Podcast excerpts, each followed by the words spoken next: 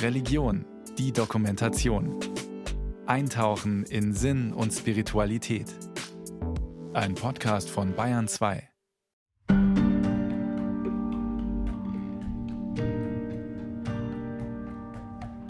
Also das erste Mal Alkohol habe ich mit 14 getrunken. Am Anfang war es, weil es einem angeboten wurde und um dazuzugehören und zum gewissen Teil auch aus Langeweile, glaube ich. Vor lauter Trinken und vor lauter Mädchen habe ich halt dann irgendwie versäumt, wirklich erwachsen zu werden. Losgegangen ist das so mit 13, 14 und bis zum 22., 23., also bis nach der Bundeswehrzeit.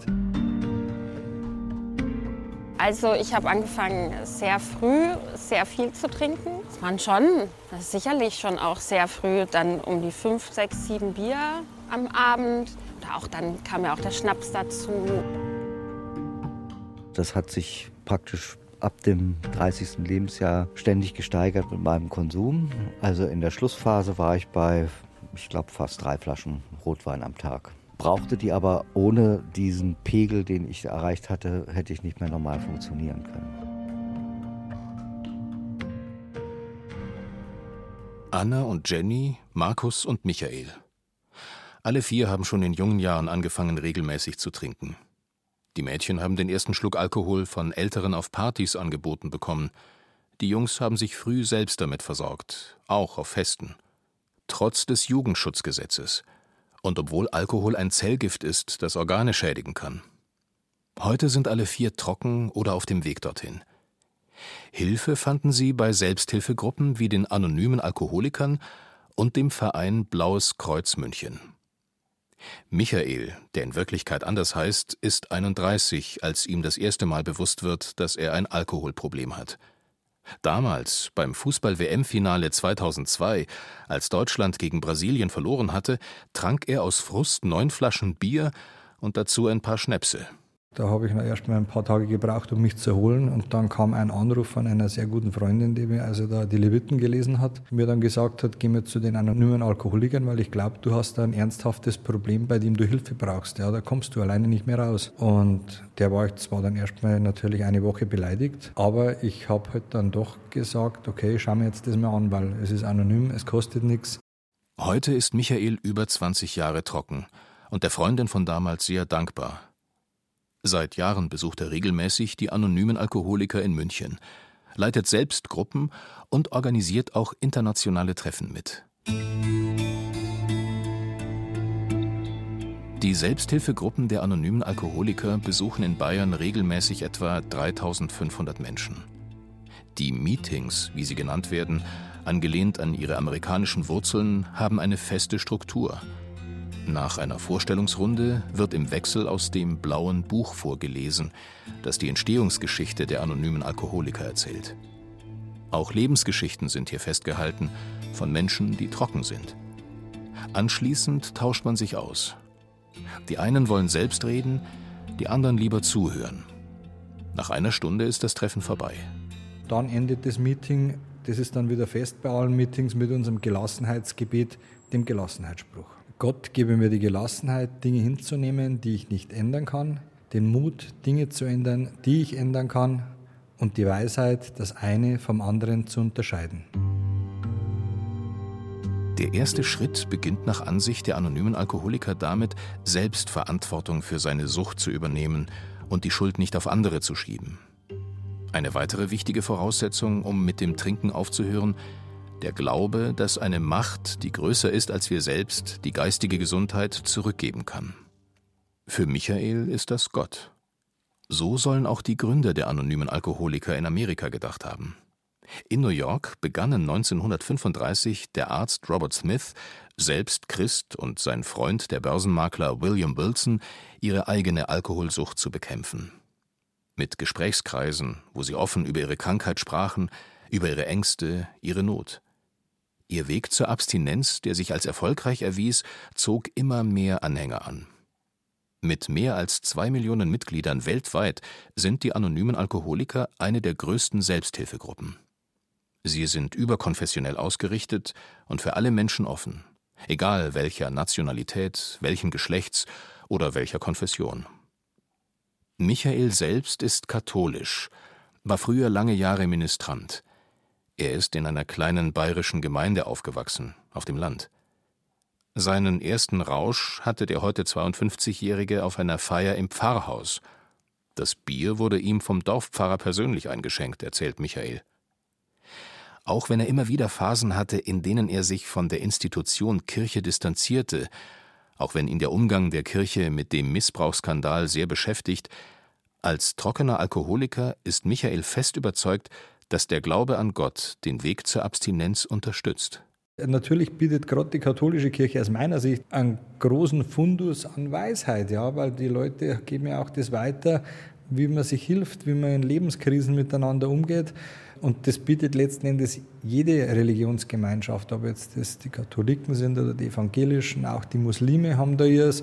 Also ich glaube, wenn man sich in einer Konfession zugehörig fühlt, dass das insgesamt schon auch gut ist für den Genesungsprozess.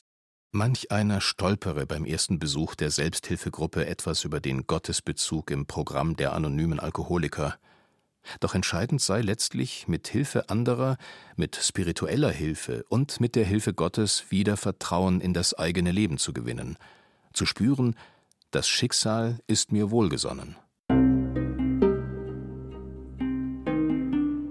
Das hat auch die 37-jährige Anna so erfahren, durch den Besuch von Selbsthilfegruppen. Auch sie heißt in Wirklichkeit anders und möchte ihren wahren Namen geheim halten. Nach 23 Jahren ist sie trocken, auch dank regelmäßiger Treffen. Mit dem Trinken angefangen hat sie in der Schulzeit, als ihr älterer Bruder sie am Wochenende auf Partys mitnahm.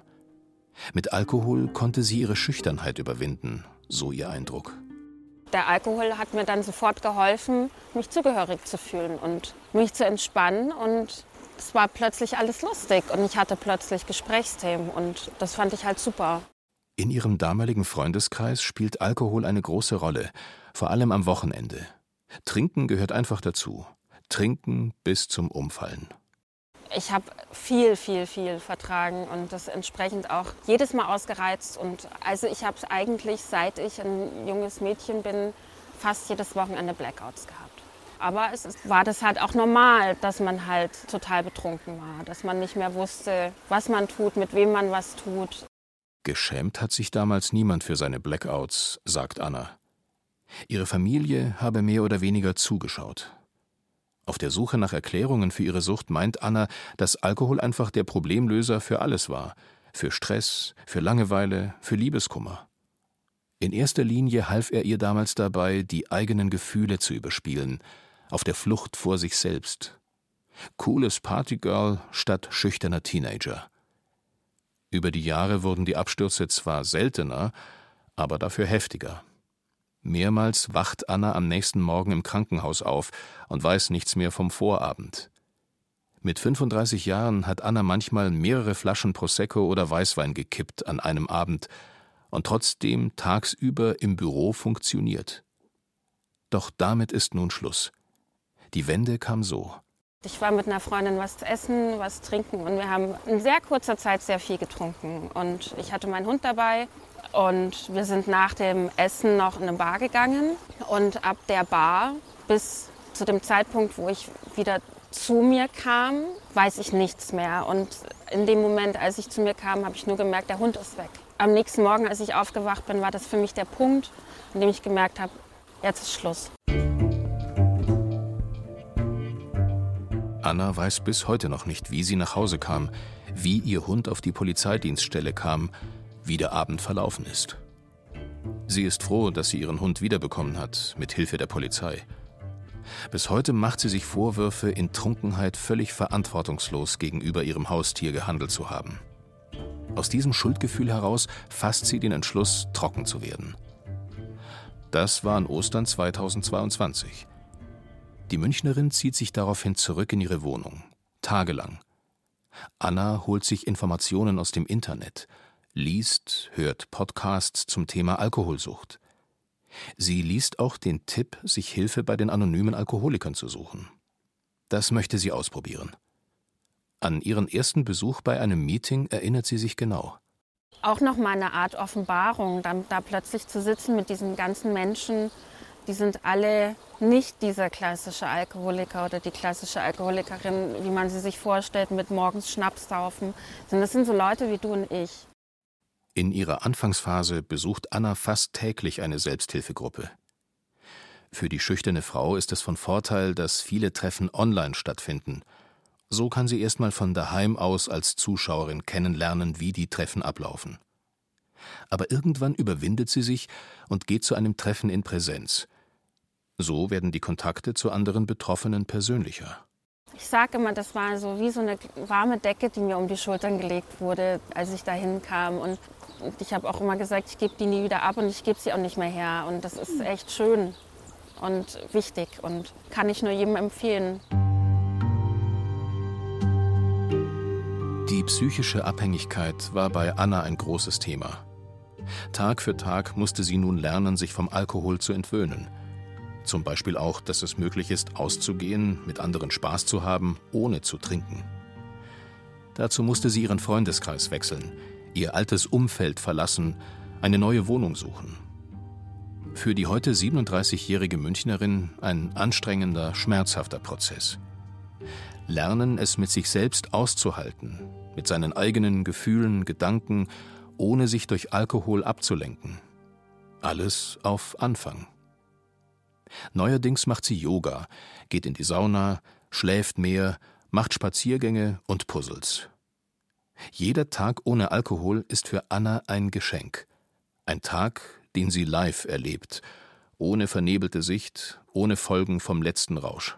Wenn man aufhört, Alkohol zu trinken, macht man ganz viel zum allerersten Mal. Ich bin jetzt 37, ich hatte noch nie eine richtige funktionierende Beziehung.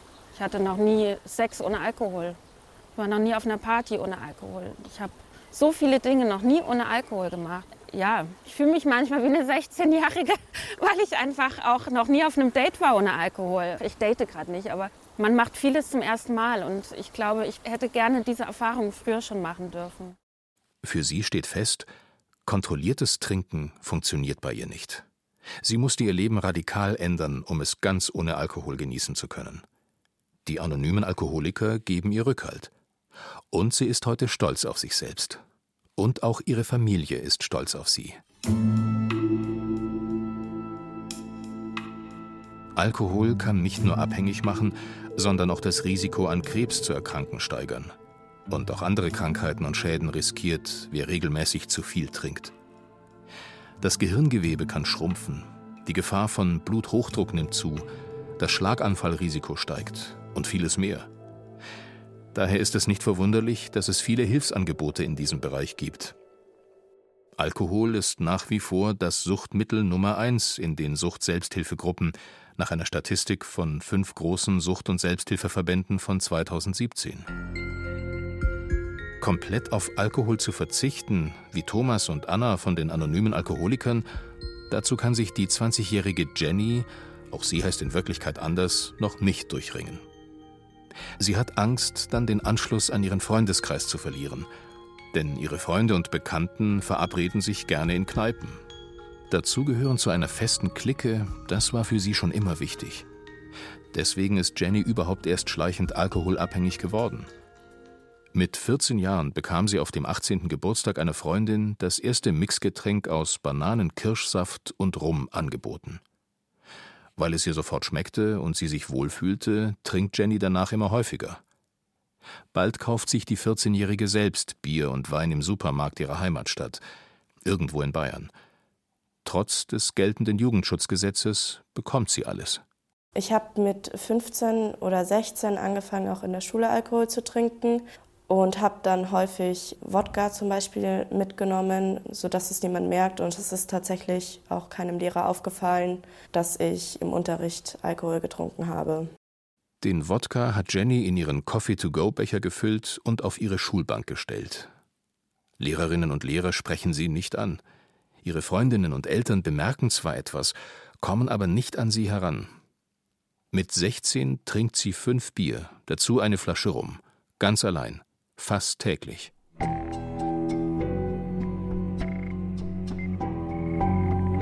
Geschichten wie diese höre er immer wieder, sagt Professor Gerd Schulte-Körne. Er leitet die Kinder- und Jugendpsychiatrie der LMU München. Wir sehen als einen wichtigen Punkt, dass das Einstiegsalter in den Alkoholkonsum deutlich geringer geworden ist. Das heißt, dass mit zwölf Jahren schon Kinder und Jugendliche regelmäßig Alkohol konsumieren, was aus meiner Sicht sehr bedenklich ist. In Deutschland liegt das durchschnittliche Einstiegsalter für Alkohol bei 15 Jahren, laut dem epidemiologischen Suchtsurvey 2021. Fast jeder zehnte Jugendliche trinkt regelmäßig Alkohol laut einer Studie der Bundeszentrale für gesundheitliche Aufklärung aus dem Jahr 2021. Insgesamt betrachtet ist der Alkoholkonsum unter Jugendlichen aber nach Angaben der Bundeszentrale für gesellschaftliche Aufklärung rückläufig.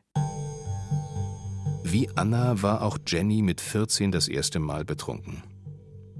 Während Anna Hilfe bei den anonymen Alkoholikern gefunden hat, besucht Jenny regelmäßig die Jugendgruppe des Blauen Kreuzes München. Für sie ein Glücksfall, dass Ehrenamtliche des Selbsthilfevereins damals ihren Unterricht besucht haben, um über die Gefahren von Alkohol und anderen Suchtstoffen aufzuklären. Das hat es ihr leichter gemacht, den Kontakt aufzunehmen. Ihre Suchtkrankheit erkannte sie, als sie wegen einer Depression in Therapie war. Mittlerweile besucht sie jede Woche ein Gruppentreffen für eineinhalb Stunden. Jenny weiß, hier verurteilt sie keiner. Ich schätze an der Selbsthilfegruppe vom Blauen Kreuz die Offenheit und die Ehrlichkeit, die ehrliche Unterstützung und auch wirklich die Möglichkeit, sich jederzeit zu melden, dass man immer Unterstützung bekommt, egal wie es einem geht und egal wie gut es bei einem läuft. Also der Gruppenleiter hat uns angeboten, dass wir ihn jederzeit anrufen dürfen, wenn es uns nicht gut geht. Die Handynummer des Gruppenleiters ist für Jenny zur Notfallnummer geworden. Einmal hat sie das Angebot schon genutzt. Der Verein Blaues Kreuz München hat sich aus dem bundesweiten Dachverband Blaues Kreuz herausgelöst. Während der Bundesverband sich nämlich in erster Linie auf Alkoholsucht konzentriert, hat der Münchner Verein sein Engagement erweitert auf alle möglichen Formen von Abhängigkeitserkrankungen. Denn die Stoffe, von denen Menschen abhängig sein können, sind vielfältig. Alkohol, Medikamente, illegale Drogen, Glücksspiel, Essprobleme, Medienabhängigkeit und vieles mehr. Außerdem verlangt der Bundesverband ein Bekenntnis eines jeden Mitglieds zu Jesus Christus. Damit hatten viele Schwierigkeiten. Der Münchner Verein Blaues Kreuz ist offen gegenüber allen Religionsgemeinschaften. Jenny hat sich hier sofort angenommen gefühlt. Seitdem sie die Selbsthilfegruppe besucht, hat sie ein Ziel: kontrolliertes Trinken.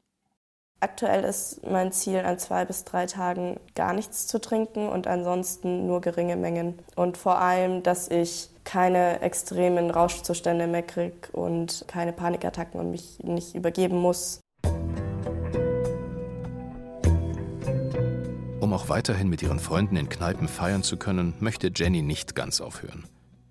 Wenn sie an einem Abend nichts trinken will, dann kündigt sie das im Vorfeld an, per Textnachrichten über WhatsApp.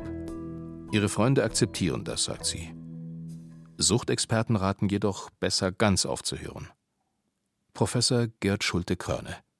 Für die Behandlung einer Abhängigkeitserkrankung empfehle ich tatsächlich eine stationäre Entzugsbehandlung zu machen und zu versuchen, komplett abstinent zu werden. Kontrolliert zu trinken ist eine enorme Herausforderung, die auch neurobiologisch schwierig ist zu begründen, halt, weil immer das Gehirn wieder verlangt, diese Substanz zu bekommen. Deshalb klare Empfehlung, in einem strukturierten Programm zu versuchen, komplett den Alkohol zu entziehen. Jenny hat den Ausstieg aus der Suchtspirale also noch nicht ganz geschafft, aber sie ist auf dem Weg. Das freut Markus Zöckler. Der trockene Alkoholiker leitet heute eine Selbsthilfegruppe beim Blauen Kreuz München. Im Gegensatz zu den anderen Betroffenen hat er kein Problem damit, wenn in dieser Sendung sein richtiger Name vorkommt für ihn ein Schritt, der Stigmatisierung von Suchtkranken in der Öffentlichkeit entgegenzuwirken. Wenn ich jetzt an unsere Präventionsmaßnahmen an Schulen denke oder auch die anderen Formen von Öffentlichkeitsarbeit, merken wir, dass es ein riesiges Pfund ist, mit dem wir wuchern können, dass wir aus der eigenen Betroffenheit heraus schildern, wie sich der Weg in die Sucht zum Beispiel anbahnt und dann auch Perspektiven aufzeigen können, wie man aus der Sucht wieder herauskommt. Also nicht von oben herab moralisieren, sondern auf Augenhöhe miteinander kommunizieren. Erreichen könne man weniger durch das Erteilen von Ratschlägen, so Markus, sondern durch ein positives eigenes Beispiel. Selbsthilfegruppen haben in der Regel einen relativ niedrigschwelligen Charakter, um möglichst viele Leute zu erreichen. So will das Blaue Kreuz München möglichst nah bei den Menschen sein, hält Kontakt zur bayerischen Landeshauptstadt, zu Schulen, zu Kirchengemeinden und nutzt auch dort Räume für Gruppentreffen. Es wird verheimlicht im Familienkreis, im Freundeskreis. Von daher ist die Dunkelziffer derjenigen, die mit Alkoholsuchtproblemen, mit Medikamenten zu tun haben, sehr viel größer als das, was man so in der Öffentlichkeit sehen würde. Auch Markus ist alkoholkrank. Sein Abrutschen in die Abhängigkeit hat er selbst erst viel zu spät erkannt. Immer wieder hat der Jurist seiner Frau versprochen, mit dem Trinken für eine Woche aufzuhören. Aber die Sucht war stärker als sein Wille. Das hat sich praktisch ab dem 30. Lebensjahr ständig gesteigert mit meinem Konsum. Also in der Schlussphase war ich bei, ich glaube, fast drei Flaschen Rotwein am Tag. Brauchte die aber ohne diesen Pegel, den ich erreicht hatte, hätte ich nicht mehr normal funktionieren können. Dann passiert es. Er begeht im betrunkenen Zustand einen Ladendiebstahl. Eine Vorstrafe hätte das Ende für seine Berufstätigkeit als Jurist im öffentlichen Dienst sein können. Seine Frau gibt ihm noch eine letzte Chance, verbunden mit der Auflage, eine Therapie zu machen. Das war der entscheidende Anstoß. Erst macht Markus eine ambulante Therapie, dann verpflichtet ihn die Therapeutin regelmäßig, eine Selbsthilfegruppe zu besuchen. Im Rückblick der Rettungsanker für ihn. Mittlerweile ist er seit 23 Jahren trocken, hat die Ausbildung zum Suchthelfer gemacht und engagiert sich im Vorstand des Blauen Kreuzes München. Warum er überhaupt suchtkrank wurde, das erklärt er sich rückblickend so. Ganz persönlich war es bei mir diese Einstellung, ich müsste allen Leuten es recht machen, everybody's darling sein. Irgendwann nagt dieser Gedanke, wo bleibst du eigentlich? Und dann ist der Alkohol das Mittel gewesen, mit dem ich praktisch dann ganz zu mir mich wenden konnte. Das ist ein Grund. Aber der zweite Grund ist sicherlich auch, dass ich die Erfahrung gemacht habe, wenn ich Alkohol getrunken habe, dann bin ich der beste Unterhalter. In der Selbsthilfegruppe hat Markus Zöckler gelernt, niemand muss perfekt sein. Jeder ist fehlbar. Das Wichtigste sei, wieder aufzustehen, um den Weg in ein erfülltes Leben zu finden. Das Verständnis füreinander, dass jeder Mensch Fehler machen dürfe, sei ein sehr verbindendes Element unter allen abstinent lebenden Suchtkranken, sagt Markus Zöckler. Eben eine positive Fehlerkultur. Darüber hinaus könne eine Selbsthilfegruppe langfristig Struktur und Stabilität bieten. Denn besonders im ersten Jahr der Abstinenz ist die Rückfallgefahr sehr groß. Auch nach Jahren der Abstinenz kann es zu Rückfällen kommen – etwa wenn man wieder in alte Verhaltensmuster verfällt. Aber es gibt eben auch die vielen positiven Beispiele, gerade auch von Menschen, die über Jahre hinweg regelmäßig zu den Treffen der Selbsthilfegruppen gehen. Wir haben bei uns in meiner Selbsthilfegruppe auch Mitglieder, die seit 25 Jahren abstinent leben und die mit einer Zuversicht zu diesen Treffen kommen und sagen, ja, ich hatte wieder eine freie Woche. Ich habe in diesen Jahren es geschafft, ein erfülltes Leben wieder zu entwickeln. Ich habe meine alten Interessen oder neue Interessen aufgegriffen. Das wäre nie möglich gewesen, wenn ich weiter getrunken hätte. Die Hoffnung auf ein neues, erfülltes Leben sollte Markus Zöcklers Meinung nach bei den Gruppentreffen im Zentrum stehen. Also nicht immer nur an die Probleme zu denken, sondern auch daran, dass es möglich sei, sich von der Sucht zu befreien, mit fremder Hilfe. Markus Zöckler und Jenny vom Blauen Kreuz München, Anna und Thomas von den anonymen Alkoholikern. Alle vier haben die Erfahrung gemacht, dass es möglich ist, die Alkoholsucht zu überwinden. Ihre Erfahrung deckt sich mit der Statistik der fünf großen deutschen Sucht-, Selbsthilfe- und Abstinenzverbände. Beim letzten Befragungszeitraum 2017 sind nur 13 Prozent der suchtkranken Gruppenmitglieder rückfällig geworden. Als Jugendliche hat Jenny das Gymnasium geschmissen wegen ihrer Alkoholsucht. Heute will die 20-Jährige ihr Abitur nachholen. Und sie hat eine klare Vorstellung davon, wie gute Gemeinschaft und gute Freundschaften funktionieren könnten. Ich würde mir wünschen, dass es nicht verglichen wird, wer mehr Alkohol trinken kann, dass das kein Wettbewerb ist und auch, dass das nicht als Grundvoraussetzung gesehen wird, um was zu unternehmen. Also man kann auch vieles unternehmen, ohne Alkohol zu trinken und kann eine sehr gute Zeit dadurch haben und meistens sogar auch noch mehr Spaß.